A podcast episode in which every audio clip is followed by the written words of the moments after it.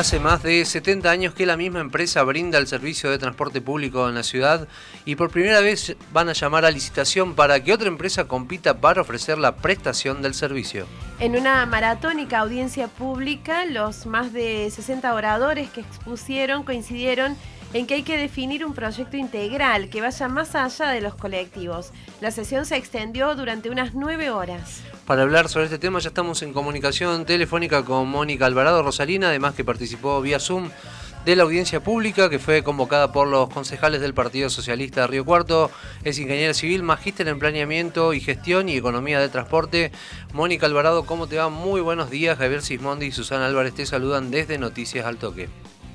Hola Javier, hola Susana, buen día y buen día a todas y a todos los oyentes.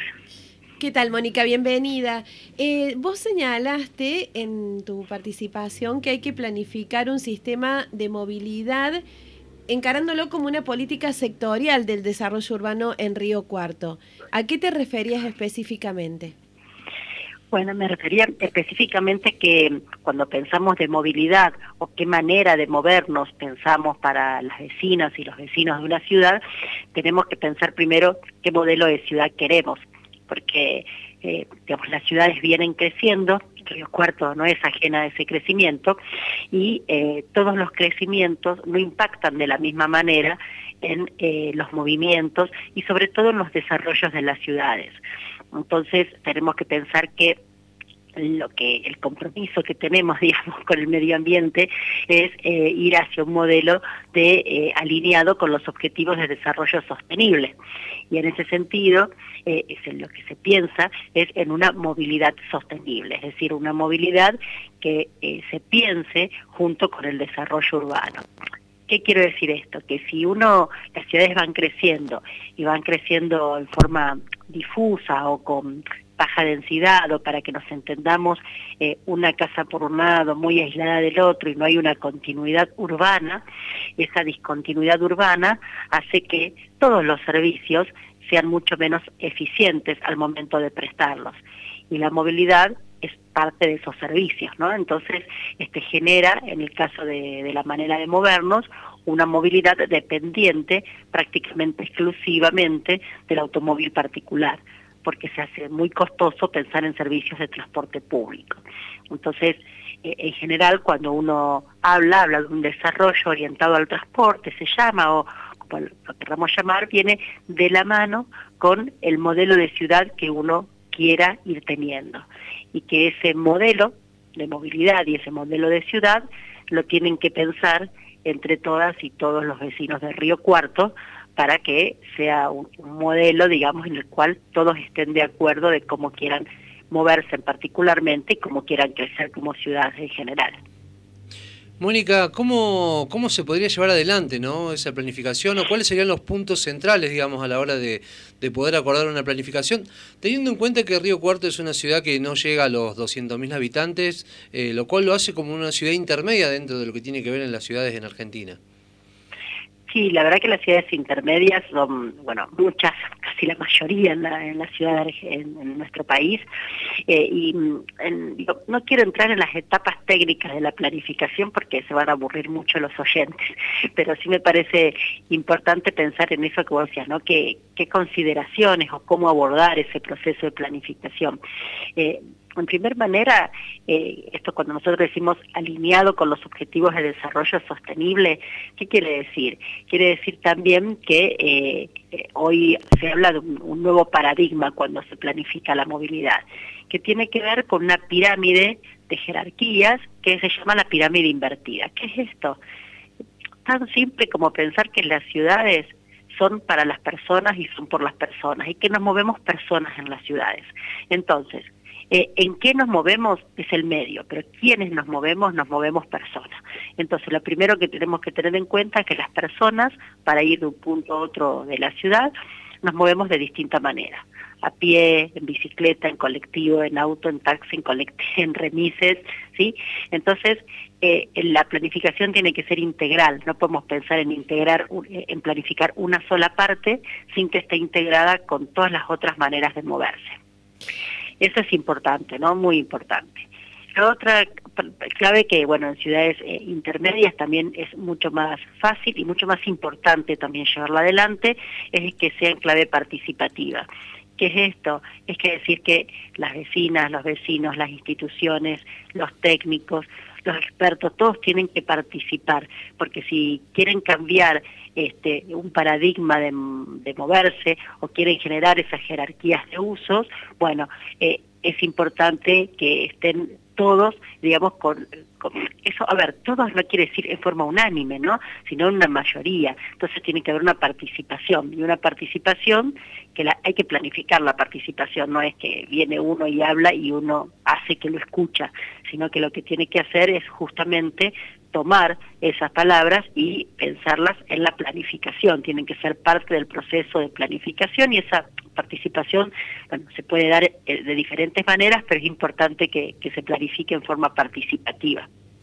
Eh, en tu experiencia, eh, pensando en estos conceptos que marcas de movilidad y desarrollo sostenible, y pensando en ciudades que nacieron cuando estos eh, conceptos no eran los que dominaban las decisiones, ¿es posible compatibilizar lo que ya está y buscarle la vuelta para llevarlo a un modelo sostenible de ciudad, en particular en este caso eh, de movilidad sostenible?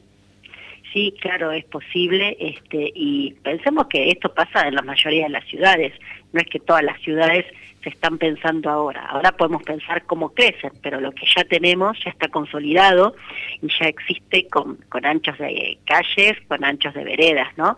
Entonces, eh, lo que tenemos que hacer es cambiar la pregunta. Y yo insisto con esto, es dejar de pensar este, en una calle cuántos autos entran, sino pensar cuántas personas entran moviéndose en esa calle.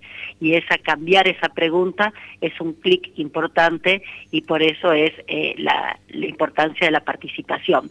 Y cuando pensamos en eso, eh, Susana, creo que es importante pensar que tiene que ser inclusivo.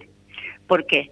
Porque tiene que ser una movilidad de una manera que permita que sea accesible para todas y todos, para todos los barrios, pero también para todas las personas, para los adultos mayores, para las personas con movilidad restringida, para los niños y las niñas.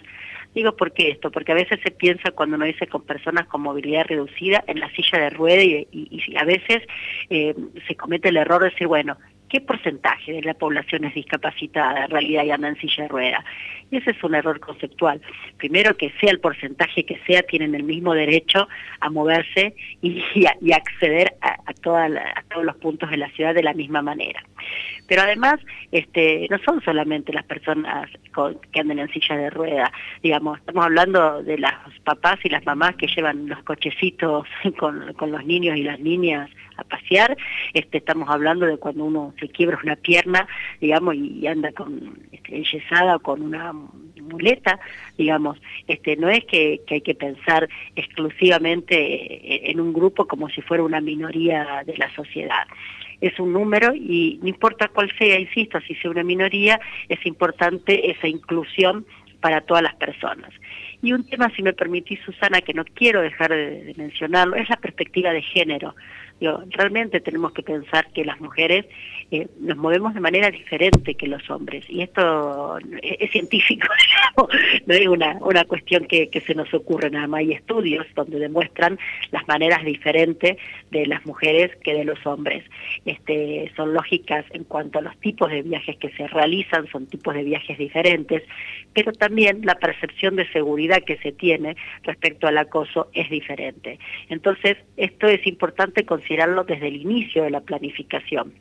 ¿Y qué quiero decir esto? Vamos con cosas concretas, digamos, en el transporte público. ¿Qué significa la percepción de seguridad en las mujeres? Bueno, a ver, desde que salgo de mi casa hasta que tomo el colectivo, porque los colectivos no son un taxi que tienen que pasar por la puerta de mi casa, ¿no? Entonces lo tengo que ir a buscar.